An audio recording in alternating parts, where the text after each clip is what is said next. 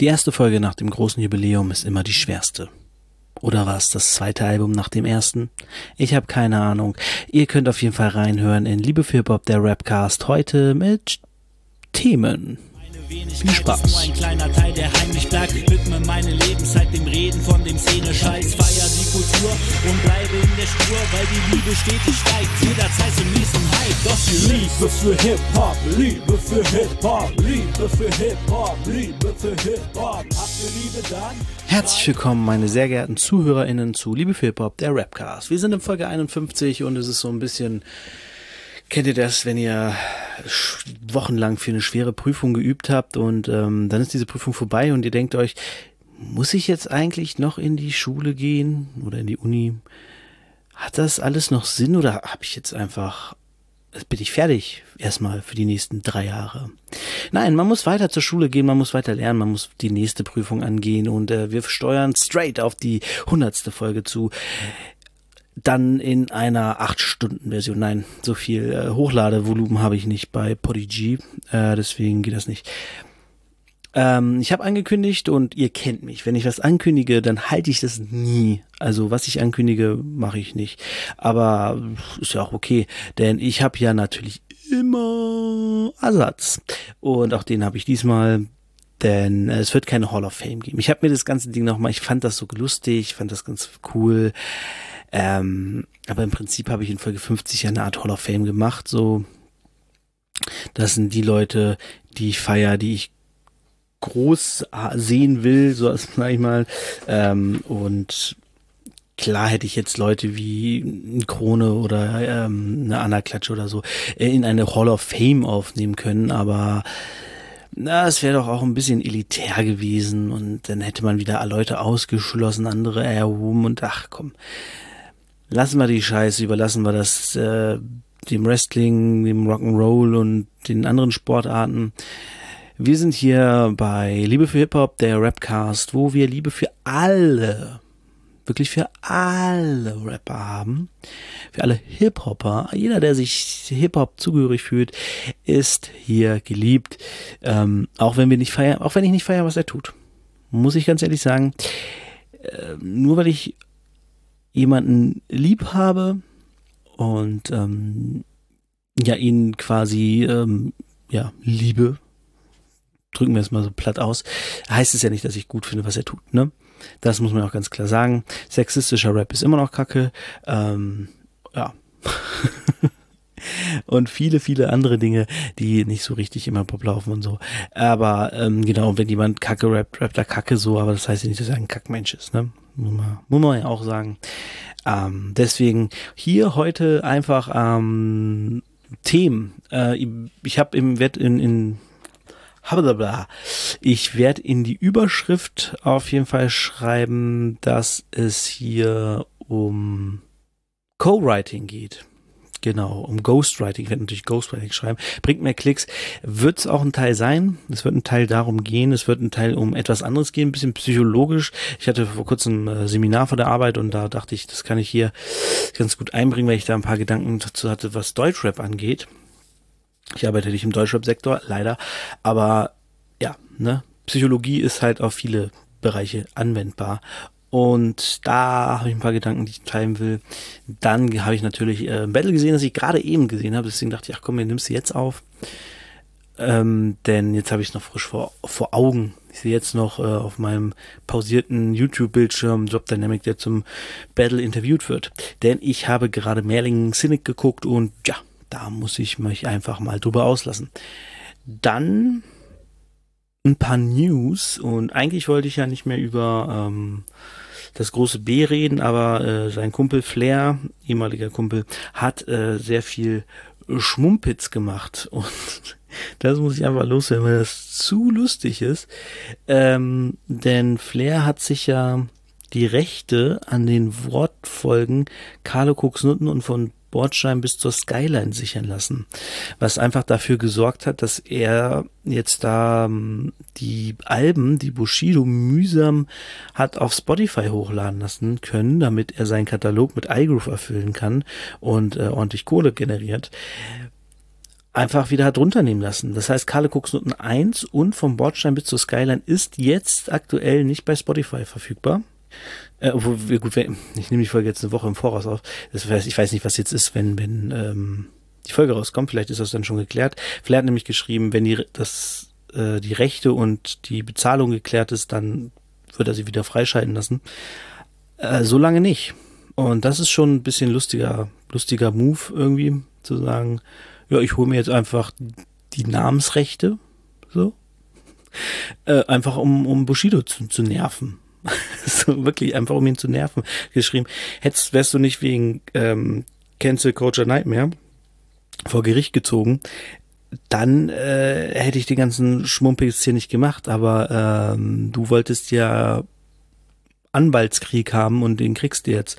Und ja, das fand ich schon äh, sehr, sehr lustig, das so zu machen. Und natürlich seine äh, Aktion mit den, mit den äh, CCN4 Hoodies, die er einfach aufgekauft hat, den Restbestand und dann das Carlo Cooks Nutten Logo rübergeballert hat.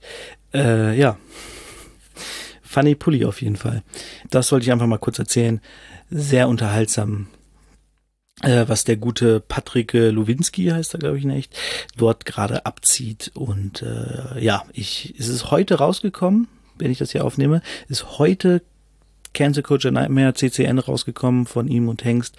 Äh, ich bin, freue mich drauf tatsächlich. Die Singles fand ich bis jetzt alle gut. Die eine mit diesem Drumless Beat fand ich ein bisschen seltsam, aber ich weiß gar nicht, ob die endgültig auf dem Album ist oder ob das nur so ein äh, Zwischendurch-Projekt war. Das habe ich nicht ganz verstanden. Äh, das fand ich nicht so krass, weil irgendwie die gerappt haben, als wenn sie auf Drums rappen. Aber es war halt ein Drumless Beat. Und ich finde, wenn du einen Drumless Beat hast, kannst du nicht einfach so rüber rappen wie über Drums. Also es klang so, als wenn die einen Beat hatten mit Drums, eingerappt haben und später hat äh, Symes dann irgendwie in der Session die, die Drums rausgemutet. So. so klang das ein bisschen für mich, was ich halt ein bisschen seltsam finde. Und deswegen hat das Lied mich eher irritiert. Aber die restlichen Tracks waren auf jeden Fall sehr nice, deswegen freue ich mich aufs Album und ähm, ja, werde mir das die Tage in Ruhe mal anhören. So, jetzt zum ersten Thema und zwar Co-Writing. Das ist ja gerade wieder in aller Munde, der Ghostwriting für die alten Hasen. Ähm, ich habe heute auch eine News gesehen, wo es hieß, dass jemand Taylor Swift vorgeworfen hat, sie schreibt ihre Texte nicht selber. Wo ich da sitze und denke so, ist das jetzt auch ein Thema in einer, in einer Popwelt oder wozu Taylor Swift zählt? Ist das da nicht klar, dass da die Leute die Texte nicht selber schreiben? Ich meine, vielleicht Billie Eilish oder so, aber 90 Prozent der Popkünstler schreiben doch nicht ihre Tracks selber. Wer, wer glaubt denn sowas? Also, sorry. Äh, im, Im Rap ist es immer noch ein großes Thema, ob man da jetzt die Tracks selbst schreibt oder ob sie geschrieben werden. Äh, bestes Beispiel ist dann natürlich Shirin David, die sich ja die Texte von ihrem Album von Lars hat schreiben lassen. Was aber auch immer nur die halbe Wahrheit ist, ist, ist eher, wenn man es so nehmen will, Shirins Inhalt mit Lars Reimen. Also Lars Reimen. äh, äh, Lars Reim. der kleine Bruder von Matthias Reim. Ähm, Genau, das gab ja äh, viel Furore, dass alle Leute sagen, äh, Shirin David. Äh, ich muss sagen, ich finde das Album gut. Ich finde, Lars hat da einen großartigen Job als Writer gemacht. Ähm, Shirin David hat einen großartigen, großartige Arbeit als Stuhlknatz wieder. Habe ich schon einen neuen Stuhlknatz immer noch. Könnt ihr das glauben? Genau, Lars hat einen großartigen Job als Writer gemacht und äh, Shirin David als Performerin. Und äh, da das ihre Inhalte sind, ist ja auch die Frage. Ne? Ich meine, guckt euch das epische Interview an auf irgendwanns Filmmarkiste, könnt ihr sogar meine Reaction, Reaction dazu sehen. Da sagt ähm, Flair sogar folgendes, es ist doch scheißegal, äh, wer die Texte schreibt, weil es Bushidos Leben ist. Also Bushido und er waren damals noch so halb, also keine Freunde, aber sie waren cool miteinander. Ähm, und genau, da sagt er halt, es ist scheißegal, ob jetzt Echo, K oder ähm, Babasat äh, Bushido die Texte geschrieben haben. Es sind Bushidos Inhalte und das ist für ihn das Wichtige. So. Ähm, weil er real ist. Würde heute wahrscheinlich auch anders sagen, aber ne, damals war das so sein Stand. Was ich auch sage, ja, warum nicht? Ich meine, wenn du dich jetzt natürlich hinsetzt als äh, 18-Jähriger, der vom Dorf kommt, äh, der die große Stadt nur zweimal mit seinen Kumpels besucht hat im Zug und dann abends wieder nach Hause gefahren ist äh, und das auch nur, um in der Innenstadt ein bisschen zu shoppen, äh, der dann sich von irgendjemandem Texte schreiben lässt, indem er davon rappt, wie er äh, auf den Straßen der Großstadt das Koks verpackt und vertickt. Es ist natürlich, ist natürlich kritisch. Ähm, muss man dann gucken, ob man das dann feiern möchte. Ich persönlich sage, bin da ja so, ja, wenn das jetzt irgendwie so seine Rolle ist wie bei Kollega damals, weißt du, der hat ja mit seinem, mit seinem Zuhälter-Image so, das war ja auch null real. Ne? Kollega war nie Zuhälter. So, der hat Koks höchstens genommen, ich weiß nicht, wie viel er davon verkauft hat. Aber ähm, er hat halt so diese Rolle gespielt. Aber er hat wenigstens seine Texte selber geschrieben, muss man auch sagen. Ne? Also irgendwas muss dann ja stimmen. Ich meine, wenn er nicht real ist und die Texte nicht selber schreibt, dann ist halt auch irgendwie ein bisschen wack. Weil dann ist er halt auch hundertprozentig austauschbar. Ähm, außer er verkörpert diese Rolle halt super, super gut. Ne? Ja, aber was ich auf jeden Fall zu Co-Writing sagen will, ich will mich auch gar nicht so lange aufhalten, weil wie gesagt, ähm, Doppelthema heute mit Battle am Ende. Ich denke, wir sind in einer Zeit, in der Ghostwriting tot ist und Co-Writing erlebt. Denn äh, Leute, die, die sich jetzt noch Ghostwriting-Leute holen, sind auch irgendwie ein bisschen durch, weil Jetzt mal ehrlich, welcher äh, Künstler, der halbwegs was drauf hat, lässt das jetzt noch mit sich machen, wenn du eine Co-Writing-Szene hast, wie Takt 32, Lars Unlimited und Shima Ede oder ähm, äh, gibt's hier noch mehr, mir fällt gerade keiner rein. Musik, glaube ich, ne? Der macht das, glaube ich, auch. Ähm, genau, wenn, wenn du eine, eine Co-Writing-Szene die so gut sind, die so präzise ähm, Texte schreiben können für bestimmte Leute, die für so große Leute schon geschrieben haben. Ich meine, oder FR zum Beispiel ist ja auch äh, Co-Writer, der hat ja auch für Helene Fischer geschrieben und ähm, ich glaube Takt 32 auch, ne? Äh, und halt wirklich, also, ne, Helene Fischer ist natürlich nochmal ein ganz anderes Level, äh, weil einfach schreib ein Lied für Helene Fischer und du hast wahrscheinlich ausgesorgt durch die Anteile an dem Song so. Wenn du da irgendwie dein paar Prozent abkriegst, du, dadurch, dass dein, dein Name, also dein, dein Inhalt da ist, so, dann, ähm, ja, ist halt ein gutes Geldbusiness inzwischen, ne, wenn du wenn es richtig anstellst. Und deswegen, ey Leute, habt euch nicht so, ich feiere jeden, der seine Texte selber schreibt, der ähm, auch einfach echt ist, also real ist, echt ist, in dem, was er schreibt, weil ich will halt auch nicht nur Gangster hören und daraus, ich renne halt nicht nur Gangster rum.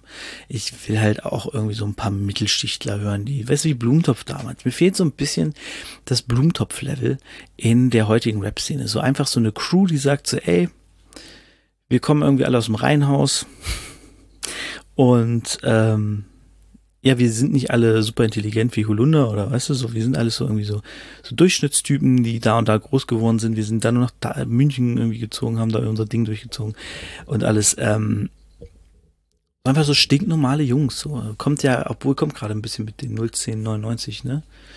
Mit den, den Jungs da. Die wollen ja so eine Art Musik machen, so ohne Gewalt und ohne, also keine brutalen Texte, keine Schimpfwörter in den Texten, glaube ich. Und ja, die kommen ja, glaube ich, aus so einer Leipziger Mittelschicht irgendwie. Oder Dresden? Weiß ich gar nicht genau. Auf jeden Fall äh, höre ich ständig Durstlöscher in meiner Playlist und ich feiere es übel. Großartiger Song, Durstlöscher von 01099. Aber äh, darum geht's gar nicht. Genau, Co-Writing ist angekommen im Deutschrap. Ähm, in Amerika ist es sowieso normal, dass da der Künstler sich nicht alleine hinsetzt und äh, seine 28 Bars schreibt und die Hook äh, selbst sich ausdenkt und so, sondern da sitzen einfach dann 10, 15 Leute im Raum und alle arbeiten irgendwie an diesem einen Text von dem Künstler und ähm, oder wir hatten das neu erzählt, Casper hat das im, im Stammtisch erzählt, dass er von Produzenten die mit Amerikanern zusammengearbeitet haben in Atlanta, dass er meinte, so er hat keinen Namen gedroppt, aber er meinte, da gibt's Leute, von denen hätte ich das nie geglaubt, weil der Style so unique ist, aber die haben einfach einen, der für sie schreibt.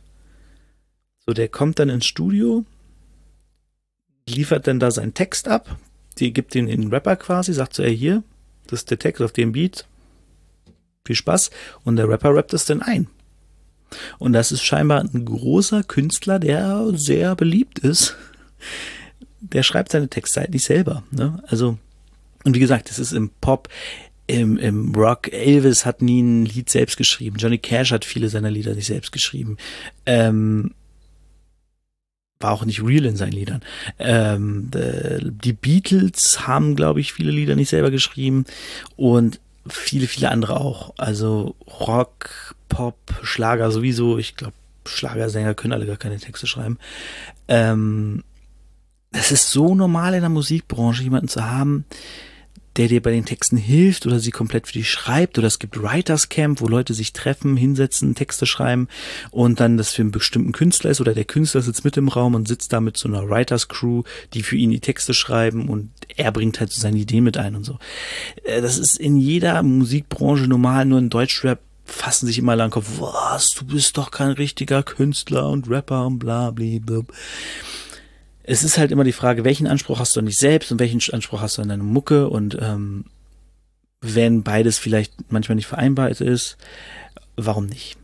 So, ich finde, Shirin David macht das schon ziemlich nice, indem sie sagt so, okay, ich setze mich mit einem Writer hin und dieser Writer schreibt für, nur für mich, in dem Fall, ich setze mich hin, schreibt ein ganzes Album und ähm, Genau, ich sage ihm, worüber es gehen soll, worum es in meinen Texten handelt. Und ja, und ähm, genau, worum es in meinen Texten handeln soll und er schreibt mir einfach die Reime. So, weißt du, zum, keine Ahnung, wie ich gemacht habe, aber vielleicht so, ich sage einen Satz, ich erzähle ihm eine Geschichte und er macht aus dieser Geschichte ein Track. So. Dabei fällt mir ein, ein Kumpel von mir hat mir gestern, ähm, Kumpel, guter Freund, hat mir gestern eine Werbung geschickt, äh, die äh, von Instagram, so ein Reel, äh, so eine alte, keine 90er Jahre Werbung oder so. Da ging es um ein Typ kommt in ein Zimmer, da sitzt die Schwester seiner Freundin und die Schwester will mit dem Typen Sex haben. Und er rennt panisch runter zum Auto und im Auto sitzt seine Freundin und sagt so, ah, ich wusste, du machst es nicht. Und äh, als sie ihn umarmt von den Rücksitz so nach vorne, schiebt er schnell noch so die ähm, das Handschuhfach wieder zu, wo die Kondome drin liegen. Ne? Also er wollte nur Kondome holen. Und ähm, da gibt's einen Track von Sammy von seinem Album Männlich, wo er genau diese Werbung als Rap-Track gemacht hat. Also drei Parts darüber. Rap, wie er eine Frau kennenlernt, wie sie heiraten wollen, wie die Schwester irgendwie ihn plötzlich verführen will und er, ähm, während die Schwester schon nach oben ins Schlafzimmer geht, er aus dem Haus rennt und dann steht da die ganze Familie und sagt so, hey, du hast es nicht gemacht, wir wussten, du bist nicht so einer, bla bla bla bla und so und er dann sagt so, ja, ich würde eigentlich nur Kondome holen. Ähm, das ist so das Ding, so eine Geschichte und Sammy setzt sich hin und macht einen Track draus. Musst du auch können.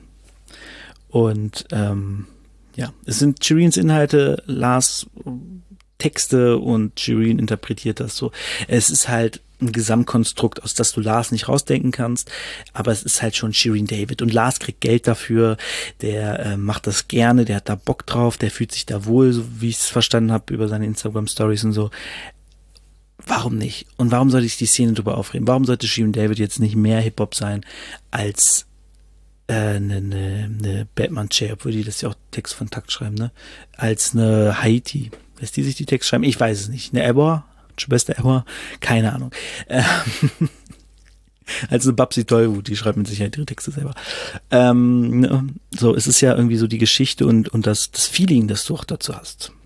So, und Shirin David, die feiert Hip-Hop, die ist nicht in Hip-Hop eingestiegen, weil das jetzt Geld bringt und sie die Möglichkeit hatte als äh, erfolgreiche YouTuberin, äh, sondern die hat in der, in der Schule damals äh, Kitty Cat gehört und so. Und hat Deutschrap gefeiert, seit sie ein Teenager ist. Warum soll die jetzt nicht rappen? Und wenn sie nicht rappen kann, lässt, lässt sich ja die Texte schreiben. So, das war mein, mein nochmal mein Fazit. Ähm, ich finde es Quatsch zu sagen, dass Leute, die sich Texte schreiben lassen, nicht, also wack sind. Ähm, ich finde, es kommt immer auf die Gesamtsituation an. Ich finde es gut, wenn Co-Writer ihre Arbeit machen können. Ich finde es gut, wenn die dafür gut bezahlt werden. Und ich finde es gut, wenn am Ende gute Musik rauskommt. Wenn Co-Writer für einen Typen, der gut performen kann, aber keine Texte schreiben kann, einen geilen Track schreibt und der performt am Ende die Texte, warum nicht? Bei Bushido haben wir es jahrelang mit angesehen, so. Ich meine, klar war es dann nicht offiziell, weil es da noch wirklich Ghostwriting war. Aber im Endeffekt war es so und es feiern immer noch hunderttausende Bushido da draußen. Also, ne, lassen wir mal die Kirche im Dorf und äh, sagen, willkommen zum Co-Writing in der Hip-Hop-Welt. Nächstes Thema. Ähm, und das wird wahrscheinlich noch kürzer. Äh, ich habe es jetzt hier gerade ein bisschen ausgeschmückt, weil ich gerne schwafel.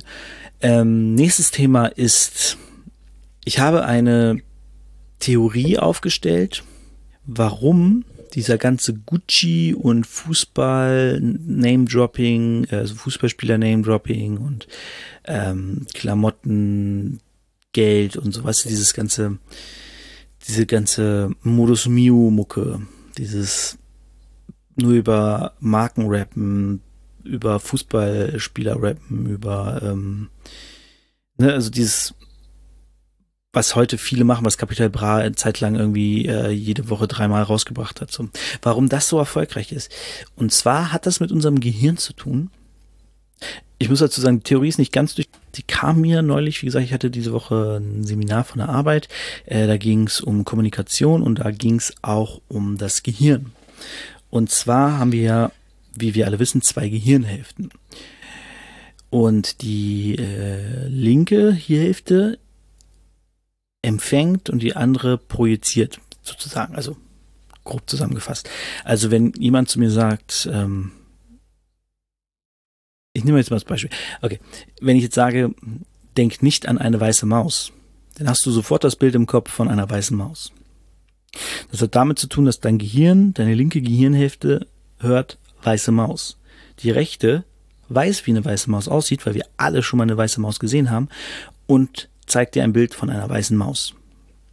Wenn ich dir jetzt aber sage, äh, denk mal an deinen Astigmatismus, dann werden wahrscheinlich die meisten von euch, die das hören, kein Bild haben. Also sie werden das Wort hören, aber die können sich darunter nichts vorstellen. Astigmatismus ist übrigens eine Hornhautverkrümmung. Äh, könnten Leute kennen, die eine Brille tragen oder eine Kontaktlinsen oder halt in der Optikerbranche arbeiten. So, ne? Aber die meisten kennen dieses Wort nicht, die können sich darunter nichts vorstellen und da ist dann einfach Leere im Kopf. So, die haben dann halt überhaupt nichts. So, die hören das Wort, aber die können sich nichts vorstellen. Wenn ich jetzt einen Rap-Track schreibe, in dem ich komplett ohne Vergleiche und ohne Beispiele arbeite, sagen wir mal, ich mache einfach ein Reimkettengewitter, dann haben die meisten höchstwahrscheinlich dabei keine Vorstellung im Kopf, außer vielleicht ein Typ, der an einem Mikro steht und rappt. Weil sie das hören. Okay, der rappt irgendwo oder steht auf dem Feld und rappt, keine Ahnung. Aber sie haben kein Bild vom Kopf. Wenn du jetzt aber ein die ganze Zeit Sachen sagst, die die Leute kennen, Gucci, Gucci, Gucci. Jeder hat das Bild von Gucci im Kopf. Wie sieht das Gucci-Zeichen aus? Oder Prada. Jeder hat sofort dieses rot-grüne Streifen Prada-Logo im Kopf.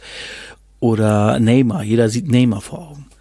Oder ähm, irgendwie über Koks oder Tilidin. Jeder weiß sofort, ah, Tilidin, das sieht so und so aus.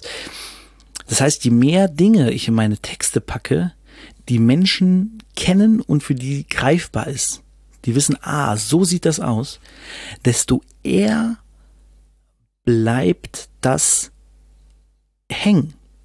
Versteht ihr, worauf ich hinaus will? Wenn ich viele Sachen sage, die meinem Gegenüber bekannt vorkommen, dann kann ich mir eher was darunter vorstellen. Und wenn du jetzt als Rapper natürlich, ähm, ich meine, das ist ja auch lebensnah für die für die Jugend. Ich meine, klar, es wurde erst lebensnah durch die Rapmusik, aber gerade Fußball ist etwas, das sehr nah an der Jugend ist, weil einfach ein Großteil der Rap-Hörer auch Fußballfans sind, so, oder zumindest Fußball spielen. Und das Spannende in Deutschland ist ja sowieso, dass viele, ähm, ich sage jetzt mal Südländer, also Leute, die ne, Migrationshintergrund, ähm, die stehen scheinbar, habe ich Erfahrung gemacht, eher auf anderen, also eher auf Fußball außerhalb von Deutschland. Die sind jetzt nicht so die klassischen Bayern, Dortmund, äh, Schalke-Fans, sondern die sind dann eher Barcelona, Real Madrid äh, oder Paris Fans. Ich vergessen, wie die Mannschaft heißt. Paris Saint-Germain. Saint-Germain. Ihr wisst schon hier, äh, PSG. Ähm, ne, also die feiern eher diese Vereine. Und wenn du als ähm, Künstler natürlich sagst, okay, ich komme aus dieser Viertel, die Leute, für die ich die Musik mache, die ticken so wie ich. Und ich sag jetzt einfach ganz viele Sachen, nennen ganz viele Namen und Dinge in meinen Liedern, die sowohl ich kenne, wo ich weiß, dass die das kennen. Und dadurch kriegen die die ganze Zeit, wenn sie meine Mucke hören, Bilder in den Kopf, die ähm, sie verarbeiten können. Also die kriegen Wörter zugeschustert und in der rechten Gehirnhälfte formieren sich Bilder und die können einfach was damit anfangen. Und das hat dann nicht nur unbedingt was damit zu tun, dass die dann halt aus der gleichen Gegend kommen, sondern die sprechen die gleiche Sprache und haben die gleichen Bilder im Kopf. Das war dann auch, ist auch noch so ein Thema, dass ähm, wenn du etwas sagst, dann haben nicht unbedingt Leute das gleiche Bild vor Augen. Ähm, wenn dein Chef zum dir sagt, so, ähm, du hast schon mal mehr Einsatz gezeigt, weil du jetzt irgendwie dreimal zu spät kamst, äh, dann siehst du das als Angestellter vielleicht anders, weil du dich, in, wenn du da bist, also du kommst vielleicht zu spät, aber wenn du da bist, hängst du dich voll rein. Und er meint aber gar nicht, ne? Also verschiedene Bilder im Kopf ist dann auch wichtig. Aber wenn du als Rapper genau weißt, okay, die kennen das, was ich jetzt alles sage, die kennen die Marken, die wissen, kennen die Fußballspieler, die kennen die, die Drogen, über die ich rappe und ich verpacke das in Texten, dann habe ich die Jugend an Bord, dann habe ich die Kids vom Blog an Bord und die haben direkt immer ein Bild vor Augen, worüber ich rappe und die behalten dadurch mich im Kopf, meine Texte im Kopf. Und das ist, glaube ich, eine der Erfolgsformeln. Ich meine, das hat dann wahrscheinlich noch mit vielen anderen äh, Punkten zu tun, mit dem Sound und ähm, den, den, der Art des Rappens und so. Aber ähm, ich glaube, dass die Texte und die Bilder, die man projiziert für die Zielgruppe, die man hat, enorm wichtig ist, um im Kopf zu bleiben, im Gedächtnis zu bleiben. Da muss der Text dann auch nicht geil gerappt sein. Da reicht es dann, wenn du immer wieder Marken, Fußballspieler und Drogen aufzählst. Und natürlich das Lila, weil jeder weiß, wie lila Scheine aussehen. Meine kleine Theorie zum Thema, warum dieser Modus Mio Soundtrack so erfolgreich ist. Es liegt nicht am Autotune unbedingt. Es liegt eher an den, den, ähm, ja, den Schlagwörtern, könnte man sagen, die die benutzen, um Bilder in unserem Kopf zu erzeugen, um im Gedächtnis zu bleiben. Sagt mir, was ihr davon haltet, wenn ihr es gehört habt. Ähm, schreibt es in die Kommentare oder schreibt mir eine Mail an bangbangdave7 at gmail.com oder einfach direkt bei Instagram. Ist wahrscheinlich leichter. Schreibt mir direkt bei Instagram. Ist, ist entspannter. Ist persönlicher. So eine Mail ist auch irgendwie mal so förmlich, finde ich. Ähm, genau. Das war es auf jeden Fall von, hoppala, von äh, meinen, meinen kleinen Kurzthemen hier heute einmal Co-Writing, willkommen im Deutschrap und ähm, unsere rechte Gehirnhälfte sorgt dafür, dass äh, bestimmte Künstler im Gedächtnis bleiben und das liegt an den Bildern im Kopf. Mit einem silbernen Knopf habe ich alle diese Bilder im Kopf. Oder so ähnlich. Hab den Text schon vergessen. Naja. Kommen wir zum Battle, Leute. Battle. Cynic vs. Merlin. Heftiges Battle? Mm, ist ein bisschen Afrika-Witze gegen dicken Witze. Ja, kann man machen. Ähm, Cynic ist äh, schon, ja, wenn man es hart sagen will, schon fast ein schwarzer Rassist. Denn es ist tatsächlich so, dass nur weil man schwarz ist, man ähm, trotzdem auch ein Rassist sein kann, ne? Ja, aber naja, es ist auch Battle Rap, von daher ich denke, sowas würde er privat halt alles nicht sagen. Hoffe ich. Äh, ich habe das Battle schon öfter gesehen. Ich habe mir damals äh, häufig Battles von Zinnig angeguckt, äh, weil ich ihn gefeiert habe. Inzwischen nervt er mich eher. Ich habe ihn ja probiert zu verfolgen noch nach ähm, diesem ähm, Royal Takeover. Ich vergesse immer, wie das heißt. Top Tier Royal. Mit Savage, äh, Savage war auch dabei, ja. Mit Kollega da, diesem Ding, wo, wo er gescrewt wurde und Mai 3-0 Mighty und ähm, äh, was ihn ja im Prinzip eine Karriere nach dem Battle Rap verschafft hat, denn dadurch hat er dann seinen YouTube-Kanal gegründet und ähm, hat halt riesigen Aufmerksamkeit und konnte dann nochmal so das ganze Battle auseinandernehmen und alles, was ihm ja Klicks und Abonnenten en masse gebracht hat.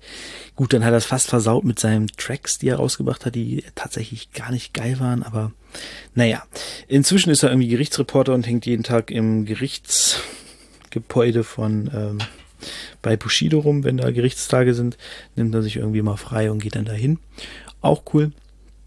Aus seiner Comedy-Karriere ist irgendwie gar nichts geworden, habe ich das Gefühl. Er hat nämlich in dem Battle noch gesagt, dass er in zwei, drei Jahren, das Battle ist von 2014, durch riesige Hallen touren wird als Comedian. Das hat wohl nicht funktioniert. Sorry dafür, Cynic. Ähm, vielleicht ja in einem anderen Jahr. Und was gab's noch? Genau, zum Battle selbst. Ähm, ja, die beiden haben sich nichts geschenkt, die sind ja privat auch befreundet und haben sich einfach harte Punches in die Fresse gehauen. Was ein bisschen traurig war, Cynic hatte in der zweiten und dritten Runde einen Hänger. Während äh, Merlin auch einen hatte in der dritten Runde, glaube ich. Bei Merlin ist ja das Coole, du weißt selbst manchmal nicht, also als Außenstehender, hat er jetzt einen Hänger oder ist das eine künstlerische Pause? Dann sagt er zwischendurch noch was Witziges und denkst so, ist das jetzt ein Hänger oder ist das Absicht? Verrückt, ähm, aber cool. Muss man auch erstmal, muss man auch erstmal so hinkriegen, ne? Genau. Ähm, aber wie gesagt, inhaltlich hat Cynic in der ersten Runde auf jeden Fall geil abgerissen mit der Merlin-Imitation. So allein dieses Cynic. Und dann guckt er so ins Leere, weil ja auch so ein bisschen schielt und so. Äh, Merlin nur so ein bisschen, wo schielt der? Aber der guckt manchmal so komisch starr ins Leere, wirkt ein bisschen weird. Ähm, das hat er auf jeden Fall sehr geil äh, gemacht. Und faszinierenderweise hatte Cynic nie so gute Reimketten wie in dem Moment, wo er Merlin imitiert hat. Das fand ich tatsächlich sehr ähm, bemerkenswert, dass er, wenn er Merlin imitiert, plötzlich irgendwie so äh, Vierfachreime machen kann und so. Während wenn er, ja, wenn er seine Texte selber schreibt, irgendwie, also über, als sich selbst schreibt, irgendwie gerade mal irgendwie einen, einen zweckmäßigen Doppelreim teilweise an seine Satzenden kriegt was beim bei Cynic ja nicht schlimm ist. Der baut ja seine Texte anders auf. Ähm, der baut ja auf die Comedy auf und nicht auf das Technische. Weswegen, weswegen ja völlig in Ordnung ist zu sagen, okay, ich setze da jetzt am Ende irgendwie so noch einen slackmäßigen Reim, dass es halt einen Reim gibt, was halt wack ist. Aber ich erzähle ja gerade ähm, eine kleine, kleine Pointe, also eine Geschichte und ich steuere auf eine Pointe zu deswegen finde ich es bei Cynic immer nicht so schlimm, wenn, wenn er da irgendwie äh, schlechte Reime kickt, weil er dabei etwas erzählt. Anders als zum Beispiel fucking LBB, der nur aus Zweizeilern besteht. Ich weiß nicht, ob euch das aufgefallen ist, aber der rappt sehr selten, hat der längere Reimketten als zwei. Und dann baut er das halt auch alles nur auf einen Witz auf. So auf so ein Das finde ich halt wirklich wack. Also sich auf eine Bühne stellen und Witze in so also Reim, Witzen Reim zu verfassen, ist halt nicht so schwer. Ne? Da kann ich mir halt auch das ähm, drei Fragezeichen Kids Witzebuch von meinem Sohn schnappen und ähm, ja jeden Witz davon in eine Reimform verpassen und dann äh, auf die Bühne stellen und sagen, guck mal, wie lustig ich bin. Naja, aber wir wollen jetzt nicht über LBB haten, wir wollen jetzt äh, Cynic und Merlin loben, die das fantastisch gemacht haben. Wie gesagt, bisschen traurig durch die Hänger, deswegen waren beide am Ende auch ein bisschen down. Cynic hat das Ding dann trotzdem noch irgendwie gewonnen, was ich tatsächlich nicht verstanden, weil während zwei von drei Runden choked, hat meiner Meinung nach einen Sieg nicht verdient. Ähm, sein Glück war dann natürlich, dass Merlin selber in einer gechoked hat. Aber dennoch finde ich mal schwierig. Ja, Merlin, was hat der inhaltlich so gemacht? Ja, der hat sein Merlin-Ding durchgezogen, ne? Äh, Mütter gefickt und er hat ähm, in der letzten Runde tatsächlich äh, in der zweiten, oder was in der ersten oder zweiten, in einer Runde hat er ihm auf jeden Fall gesagt, so, dass er nicht respektlos ist, dass er eigentlich ein super lieber Kerl ist. Er hat auch erzählt, dass äh, Cynic super nett zu ihm kam und äh, er so meinte, ja gut, mit respektlos hat er das nichts zu tun und so. Also er nimmt schon so seine Künstler, hat seine Künstleridentität ähm, so ein bisschen auseinandergenommen, weil er gesagt hat, das ist halt null real und du bist nicht der Typ, der hier auf der Bühne steht und ähm, so respektlos ist. Du bist ein super lieber Kerl. So, tu mal nicht so. Äh, das fand ich ganz cool, ein guter Ansatz. Und ähm, am Ende hat er ihm dann noch vorgeworfen, dass er beitet, dass er mehrere Lines von anderen Rappern genommen hat und die in der Battlemania selbst benutzt hat, was ich schwierig finde, weil er das Beispiel, das er genommen hat, war von irgendwem, von irgendeinem Battle von vor, da waren sieben Jahren, der ähm, gesagt hat, ich stink nur nach Fisch, weil ich deine Mutter geleckt habe. Und das ist so eine Line, wo du denkst, ja gut, da kann es auch eine Doppelschöpfung gegeben haben. Die ist jetzt nicht so unique, ähm, dass du sagen kannst, oh ja, das ist meine Line. Ähm, ne? Also, ja da fand ich schon krasser bei was ähm, Tierstar Greg Pipe vorgeworfen, dass er Lines aus dem Englischen ins Deutsche übersetzt und so. Und da hat er Beispiele gebracht, die tatsächlich sehr, sehr ähnlich waren, äh, die sehr ähnlich waren und ähm, wo du tatsächlich sagen konntest, ja, okay, die hat er scheinbar echt einfach übersetzt so und ein bisschen in Deutsche, ins Deutsche gereimt.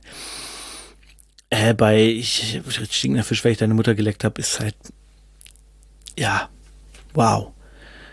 Beleidigst eine Frau, dass sie nach Fisch stinkt, wow. Sehr kreativ. Und du sagst, du hast die Mutter von deinem Gegner gefickt, wow. Sehr kreativ. Also sehe ich jetzt nicht so, aber ähm, ja, an sich kann man machen, wenn es denn stimmt. Und ähm, ja, na gut. Ah, ich muss mal zum Ende kommen. Mein Hals ist gerade mega trocken. Das Battle ist auf jeden Fall gut, trotz der Chokes. Äh, kann man sich angucken, sehr lustig, sehr unterhaltsam. Ähm, und äh, Cynic hat auch die einzige Battle-Rap-Regel aufgestellt, die es gab. Und die ist, äh, du sollst nicht lispeln, womit er natürlich Merlin etwas gefrontet hat, ne? Aber ja, das war's von mir für heute, für diese Woche. Äh, ich habe das, wie gesagt, eine Woche im Vorjahr rauf ausgenommen. Alles, was jetzt seit Freitag, den 28.01. passiert ist. Keine Ahnung, gar keine Ahnung. Ähm, wenn Deutschrap nicht mehr existiert und alle Rapper eingesperrt wurden, dann weiß ich davon nichts, äh, passt schon. Ähm, ich freue mich drauf. Äh, wir hören uns nächste Woche zum Spot-On. Da habe ich mir schon ein bisschen was überlegt, wen ich da dran nehme und das wird dann hoffentlich auch passieren. Deswegen kündige ich nichts an, denn dann mache ich es nicht. Ich freue mich auf jeden Fall auf euch und wir hören uns dann in den, den nächsten zwei Wochen. In zwei Wochen. In zwei Wochen. Bis dann. Ciao. Das ist Liebe für Hip-Hop, Liebe für Hip-Hop, Liebe für Hip-Hop, Liebe für Hip-Hop. Habt ihr Liebe dann? Schreibt Hip-Hop, schreibt Hip-Hop, schreibt Hip-Hop. Liebe für Hip-Hop, Liebe für Hip-Hop, Liebe für Hip-Hop,